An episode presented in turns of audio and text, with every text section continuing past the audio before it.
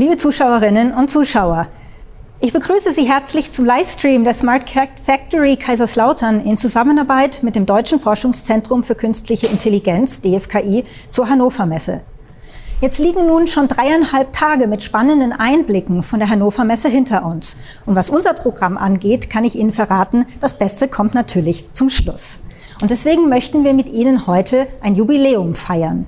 Denn am 1. April 2021 wurde der Begriff Industrie 4.0 zehn Jahre alt und somit auch das gesamte Konzept, das dazugehört.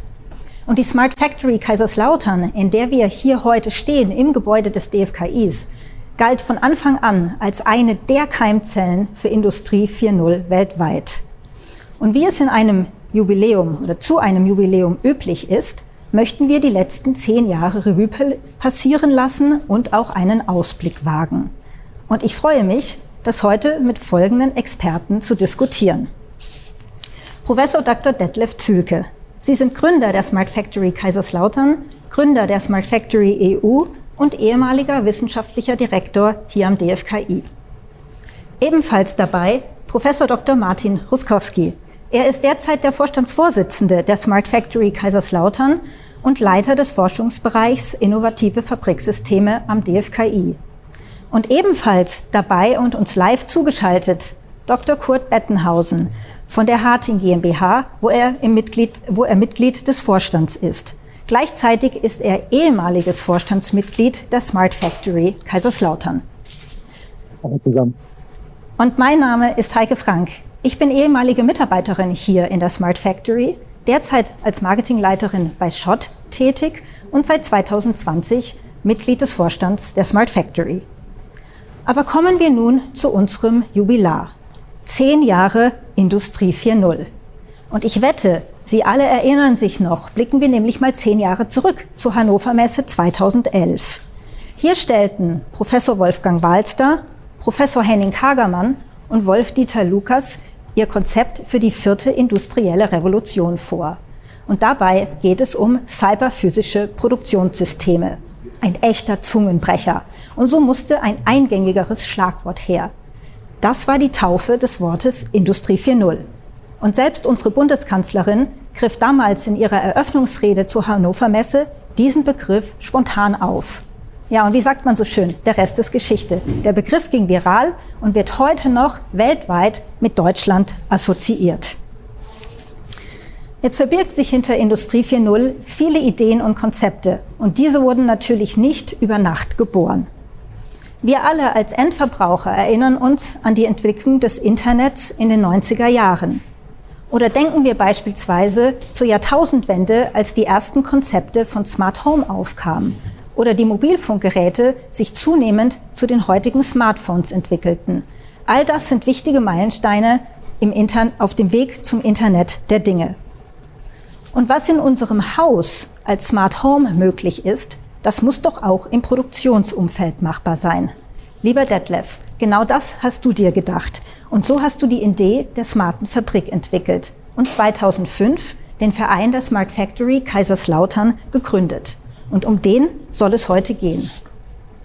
Deswegen würde ich gerne wissen, das Erfolgsrezept war ja von Anfang an, die Forschung und die Industrie an einen Tisch zu bringen. Also Wissenschaft trifft Wirtschaft. Wie ist es dir damals gelungen, all diese Akteure von deiner Idee zu überzeugen? Ja, zunächst einmal, damit das überhaupt zu einem Erfolg kommt, bedarf es immer zwei bis drei Dingen. Das ist einmal, das sind reife Technologien, die existieren. Das hatten wir zum Beispiel in den 80er Jahren zur Zeit des ZIM noch nicht. Äh, das sind sicher die richtigen Leute, die man treffen muss, begeistern muss zu dem Ganzen. Und es ist letztendlich aber auch der Markt natürlich, der so etwas wollen und kaufen äh, muss nachher. Das war zum damaligen Zeitpunkt zum Glück genau richtig gegeben. Dazu kam Forschung, die wir betrieben haben in Richtung Internet of Things. Das fing bereits 2000 an. Du hast schon erwähnt, Smart Homes gab es dann, sodass eigentlich der Sprung gar nicht so groß war, zu sagen, wir wollen auch eine Smart Factory haben. Nur das war klar, dass wir das nicht nur mit Forschungsmitteln machen können, sondern wir brauchen die Industrie dazu. Deswegen habe ich damals Industrievertreter hier nach Kaiserslautern eingeladen. Das war im September 2004 und siehe da, alle waren begeistert von dieser Idee und es ging eigentlich nur darum, wie setzen wir es um.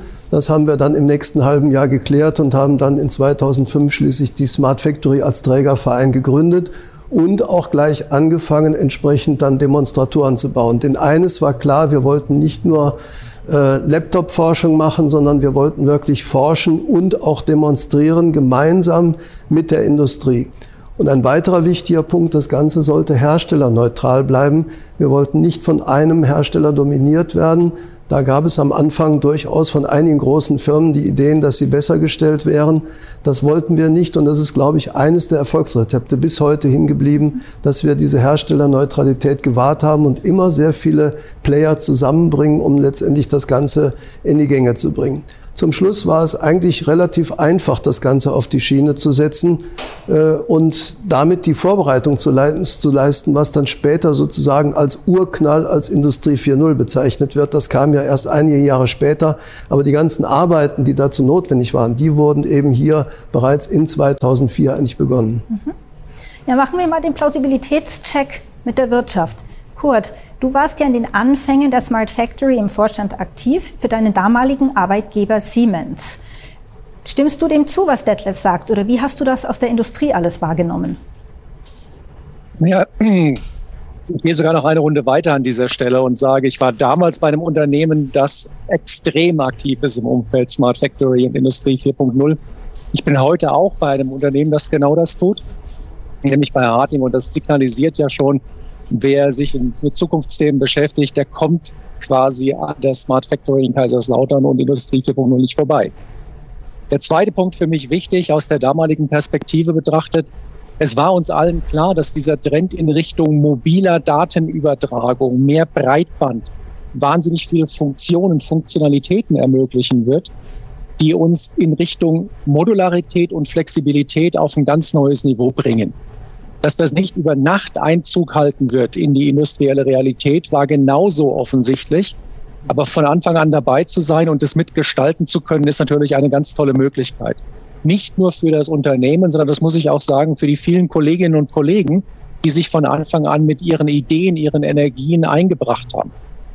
Sondern, Detlef, du hast es gerade eben berichtet an dieser Stelle. Du hast gesagt, Herstellerneutralität. Ich setze noch einen oben drauf und sage damit auch ein gerüttelt Maß an Realität mit eingebracht zu haben in dieses Konzept. Denn wer sich heute in komplexen Anlagen bewegt, egal ob das in der Prozessautomation oder in der Factory Automation ist, der weiß einfach, dass eine reale Anlageninstallation immer Multivendor ist. Da kommt keiner dran vorbei, ja, weil wir alle Spezialitäten im Angebot haben, so, und in diesem Umfeld, in diesem Dreiklang arbeiten zu können, von Anfang an in einer Smart Factory und dem, was sich daraus entwickelt hat, nämlich Forschungseinrichtungen, Hersteller und Anbieter gemeinsam an einem realitätsnahen Umfeld neue Ideen ausprobieren zu lassen, das war zum damaligen Zeitpunkt einzigartig. Das erste Mal, dass wir es in dieser Form erlebt haben. Mhm. Klare Motivation und ich gestehe, es hat ja trotz aller Arbeit, die es zusätzlich zum normalen Job gebracht hat, auch über die ganzen Jahre immer viel Spaß gemacht. Sonst wären wir alle nicht dabei geblieben.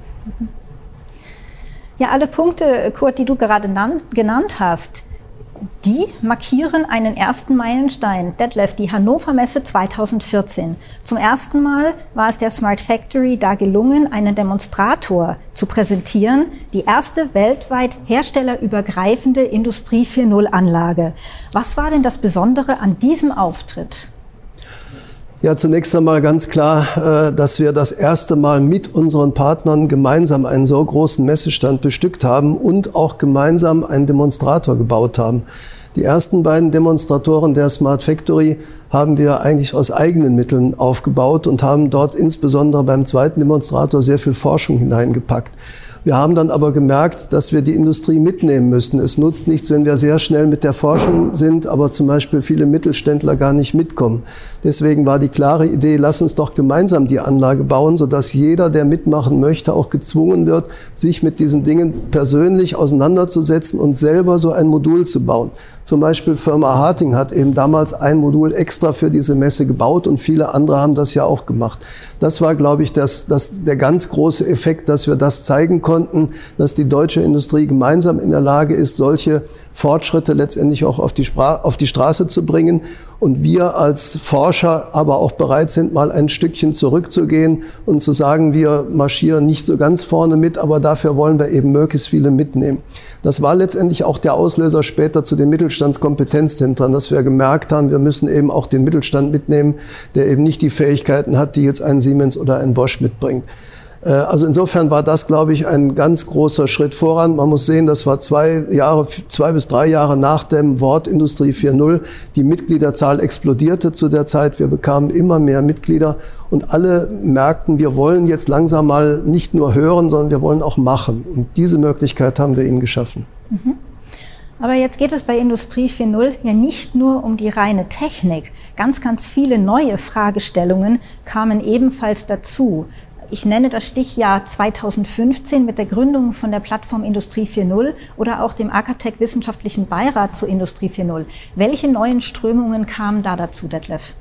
Also wir haben hier ja ursprünglich mal eigentlich mit kleinen Dingen angefangen. Das waren Sensoren, Aktoren, die wollten wir wie so kleine Bausteine betrachten. Danach haben wir Industrieanlagen als Module gesehen, wie sie auch hier stehen. Im Akatec Wissenschaftlichen Beirat hat sich das plötzlich enorm verbreitert, auch durch die Plattform. Es kamen plötzlich Soziologen dazu, es kamen Arbeitswissenschaftler dazu, es kamen Betriebswirtschaftler dazu. Das heißt, wir haben uns plötzlich Gedanken gemacht über neue Geschäftsmodelle, die entstehen, über die Auswirkungen auf die Arbeitsplätze, auf die Ausbildung von Mitarbeitern beispielsweise. Das waren so typische Dinge, die dann da reinkamen. Wir haben uns über die weltweiten Lieferketten erstmalig damals auch unterhalten und das war enorm wichtig, dass wir das aus der Technik, die wir hier vorbereitet haben, letztendlich auf die Ebene heben, in der sich die Industrie ja bewegt und alle Fragen adressieren, die sich in diesem Zusammenhang stellen. Mhm. Ja, und Martin, du bist derjenige, der sich ja heute mit dem Team hier in der Smart Factory und am DFKI mit diesen ganzen aktuellen Fragestellungen beschäftigt. Welche neue Ansätze erarbeitet ihr zum jetzigen Zeitpunkt? Ja, ähm, es hat sich natürlich in den letzten zehn Jahren auch extrem viel in der Weltwirtschaft geändert. Ähm, sagen wir, das äh, Thema der lokalen Produktion kommt wieder zurück. Wir merken ja insgesamt, äh, dass wir teilweise Deglobalisierung jetzt erleben, weil wir auch aus Ressourcengründen uns nicht mehr lange Transportwege leisten können. Eine andere Sache, die Detlef damals schon vorhergesagt hat, ist äh, dieser Trend zu individualisierten Produkten, die wir quasi morgen haben möchten. Die kann ich nicht mehr lange per Schiff aus China liefern. Oder wir hatten ja jetzt vor kurzem diese Havarie des Schiffs und merken, wie abhängig wir sind. Das müssen wir natürlich alles aufgeben. Das heißt, wir müssen zu lokaler Produktion zurückgehen. Und da wird sich ein ganz großer Trend kommen ist die äh, Shared Economy, also die verteilte Produktion. Das heißt, ähm, viele äh, Hersteller, die dann sich spezialisiert haben auf gewisse Prozesse für gewisse Produkte, die muss ich kombinieren, nur dann werde ich kosten- und ressourceneffizient werden können. Und dann muss natürlich in der Lage sein, für Produkte individuelle Linien zusammen zu konfigurieren. Und wir haben diesen Gedanken der Bausteine, die wir damals schon mit den Modulen hatten, halt weitergetragen und gehen in Richtung, was wir die Skill-Based Production nennen. Wir bieten also Produktionsdienstleistungen mittelfristig auf dem, auf dem Markt an und dann kann sich jedes Produkt quasi über KI-Methoden die richtigen Prozesse suchen und sich seine eigene Produktionslinie zusammen konfigurieren.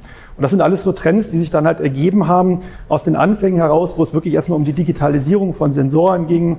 Ähm, viel ist ja, was heute noch das Thema Integration in Cloud-Plattformen, Predictive Maintenance etc. ist. Das ist eine ganz, ganz wichtige Grundlage. Aber jetzt geht es um diesen nächsten Schritt, wirklich auch die Produktionsketten komplett umzubauen, die Prinzipien umzubauen, was aus unserer Sicht die eigentliche vierte industrielle Revolution ausmacht. Und interessanterweise wird ja gerade durch die aktuelle Corona-Situation nochmal gezeigt, wie notwendig das ist. An vielen Enden ändert sich was. Wir arbeiten von zu Hause aus. Wir haben nicht mehr unser Intranet, wo wir mit unserem Rechner hängen. Jeder sitzt zu Hause und es funktioniert trotzdem. Und dieses Prinzip, was wir jetzt von den Arbeitsplätzen im Büro kennen, auch in die Produktion so weit wie möglich zu übertragen, das ist ein ganz, ganz wichtiger Aspekt, den wir aktuell adressieren. Mhm. Ja, Kurt, Frage an dich. Diese Aspekte, die Martin jetzt aus der Forschungssicht hier am Institut beleuchtet, sind das auch Themen, die euch aktuell bei Harting beschäftigen? Absolut. Und am Ende des Tages bleibt es ja wieder bei dem alten Spruch, wer Erfolg haben will, der muss es können, der muss es wollen und der muss es vor allen Dingen auch machen am Ende des Tages. Und was wir mit den ganzen Vorarbeiten ja gerade in diesem, ich sage immer so gerne, Multikulti-Verbund einer Smart Factory geschaffen haben, das ist mal gezeigt haben, wir können. Dann kommt natürlich die individuelle unternehmerische Entscheidung des Wollens und dann des Machens.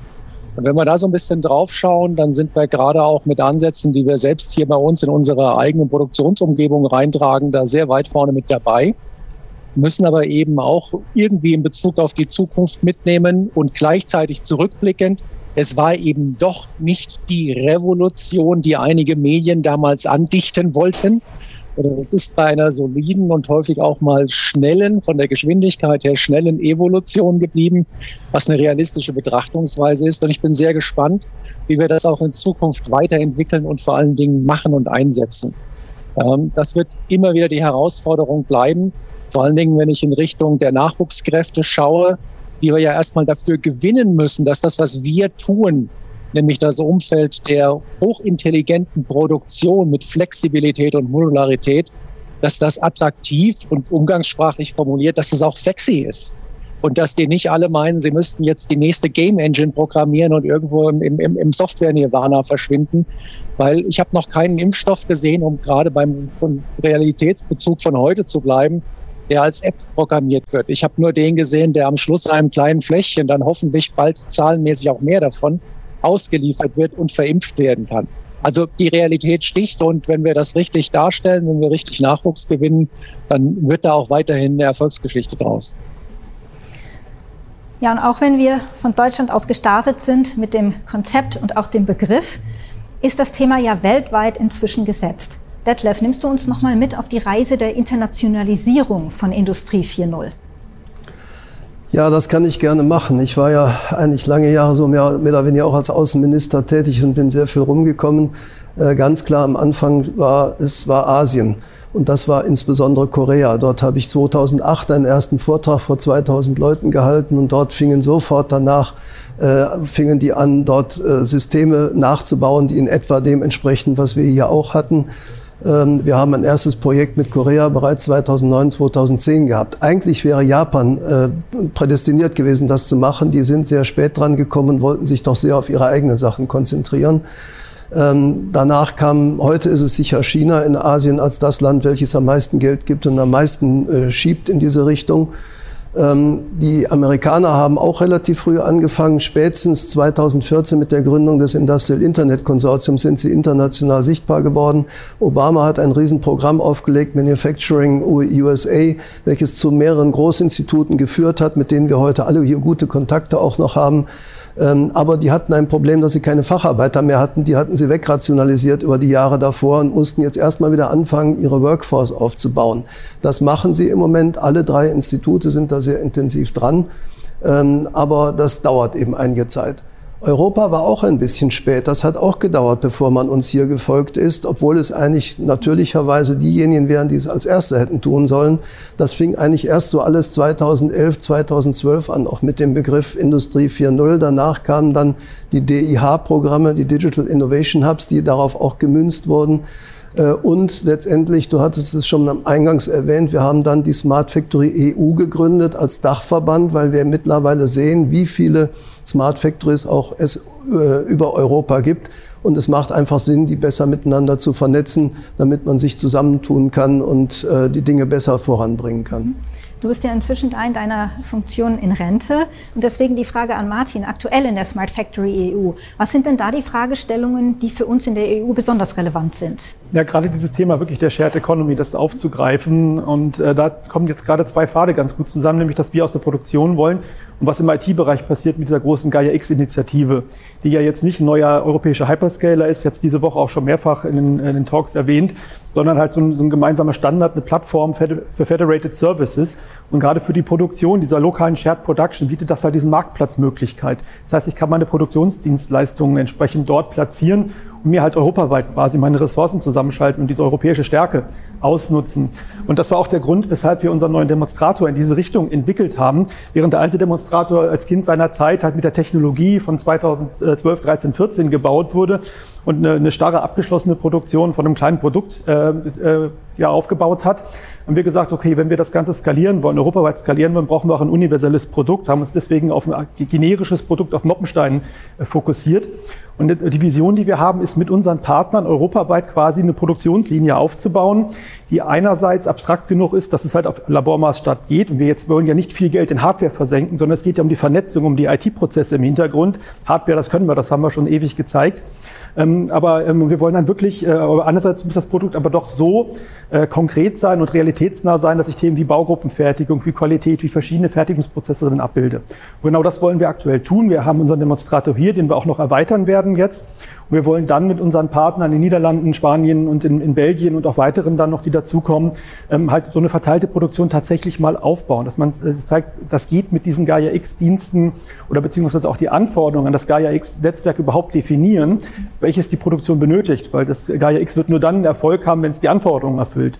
Und die Smart Factory ist halt von, vom Bundeswirtschaftsministerium als zentrales Testwerk für den Produktions-Use-Case äh, auserkoren worden, gerade aufgrund des Netzwerks äh, in unseren Partnerkreis hinein, aber auch in den europäischen äh, Kreis hinein, dass wir wirklich für Europa dieser Fokuspunkt sind, wo das alles zusammenkommt. Mhm. Ja, Kurt, nochmal den Blick aus der Industrie, den würde ich gerne hier dazu nehmen. Was sind denn eure Wünsche für die nächsten zehn Jahre für Industrie 4.0? Wo soll die Reise denn hingehen? Na, dass wir am Ende des Tages vor allen Dingen auch daran denken, nicht aufzuhören, nur weil wir gezeigt haben, dass es im Prinzip funktioniert, sondern dass wir basierend auf dieser soliden Grundlage anfangen, das Ganze auch zu einem wirtschaftlichen Erfolg zu führen. Ich möchte das mal aufgreifen, was Detlef in Bezug auf Internationalisierung gerade noch gesagt hat. Ähm, ich habe gelegentlich den Eindruck, wenn wir nicht gerade ein Jubiläum feiern, dass das Thema Industrie 4.0 in den deutschen Köpfen schon fast ein wenig in Vergessenheit gerät und es so getan wird, als ob wir schon am Ende der Reise wären, weil wir es einmal verstanden haben. Ich durfte bis zum Shutdown der Flugzeuge international sehr viel aktiv sein und genau wie Detlef erleben, was es bedeutet, so eine starke Marke im Ausland zu haben und wie wir darum beneidet werden, dass wir vorgedacht haben, dass wir mit vielen Freiräumen und viel Unterstützung etwas gestaltet haben und es nicht von Anfang an durch eine Überregulierung kaputt gemacht haben, sondern tatsächlich auf dieser Wiese viel erreicht haben. Und jetzt geht es darum, unverändert auch weiterhin diese Ideen zu entwickeln, voranzutreiben und eben auch das machen die Unternehmen, das müssen wir tun, das ist unsere Aufgabe, es eben auch zu kommerzialisieren. Und nicht sagen, wir haben jetzt so einen Industrie 4.0 Aufkleber, haben wir schön gemacht in Deutschland, das reicht. Also für mich ist die Arbeit noch nicht am Ende, die ist dann am Ende, wenn wir es geschafft haben, an dieser Stelle zu sagen, alle unsere Produktionsstätten in Deutschland sind hochflexibel der Aufgabenstellung angepasst, operieren an einem optimalen, nachhaltigen Betriebspunkt sodass wir auch in Bezug auf unsere Umweltaspekte sagen können, besser geht nicht. Und dann können wir uns zurücklehnen und sagen für fünf Minuten, das war jetzt gut, was kommt als nächstes? Ja, und ganz zum Schluss würde ich gerne noch mal Martin fragen, was wünschst du dir für die nächsten zehn Jahre Industrie 4.0? Also Kurt hat es eigentlich eben sehr schön gesagt, äh, dass wir nicht glauben, wir hätten Industrie 4.0 erreicht. Und um das nochmal klar zu machen, haben wir ja auch in den letzten Jahren diesen neuen Begriff Production Level 4 nochmal geprägt um klarzumachen, es ist halt nicht nur die reine Digitalisierung und dann sind wir fertig. Ich selber war ja auch lange genug in der Industrie und da war schon vor fünf Jahren die Frage, so habe ich denn jetzt Industrie 4.0? Nein, Industrie 4.0 ist ein sehr, sehr langwieriges und weitreichendes Konzept. Und die ursprünglichen Ideen, die wir vor zehn Jahren hatten, Maschinen, die miteinander kommunizieren, sich abstimmen, da sind wir immer noch weit von entfernt. Nee, uns muss klar sein, äh, diesen Weg müssen wir weitergehen. Wir müssen in dieser Vision arbeiten. Und Kurt hat eigentlich das Ziel wunderbar formuliert. Wenn wir wirklich diese hochflexible äh, Fertigung haben, die tatsächlich nach anderen Prinzipien funktioniert, und das ist die eigentliche Revolution, die steht uns noch bevor. Alles, was wir bisher gemacht hatten, waren, waren Vorgeplänkel, waren die Vorarbeiten und die Plattformen, darauf, auf der wir jetzt aufsetzen können, um wirklich diesen großen Schritt zu tun. Und an einer, einiger Stellen wird es dann halt Disruption geben müssen. Ja, so ist das immer gewesen und so wird es auch diesmal kommen. Ja, den Realitätscheck den machen wir dann nächstes Jahr auf der Hannover Messe und aller, aller spätestens 2031 zum 20-jährigen Jubiläum von Industrie 4.0. Ich möchte an dieser Stelle mich bei den Zuschauern und Zuschauerinnen herzlich fürs Interesse bedanken. Natürlich bei den illustren Gästen für diese wunderbare Gesprächsrunde. Und wenn Sie weiter Interesse haben, über Industrie 4.0 nachzulesen, dann möchte ich Ihnen wärmstens empfehlen. Am 1. April ist ein Namensartikel der Herren Balster und Kagermann in der FAZ erschienen, wo Sie auch nochmal die letzten zehn Jahre und die Zukunft Revue passieren und anklingen lassen. Und gleichzeitig, wenn Sie sich für die Projekte von Smart Factory und DFKI interessieren, dann folgen Sie uns sehr gerne auf unseren Social-Media-Kanälen, zum Beispiel bei LinkedIn, Twitter oder auch auf unserem YouTube-Kanal. In diesem Sinne, herzliche Grüße aus Kaiserslautern und auf Wiedersehen.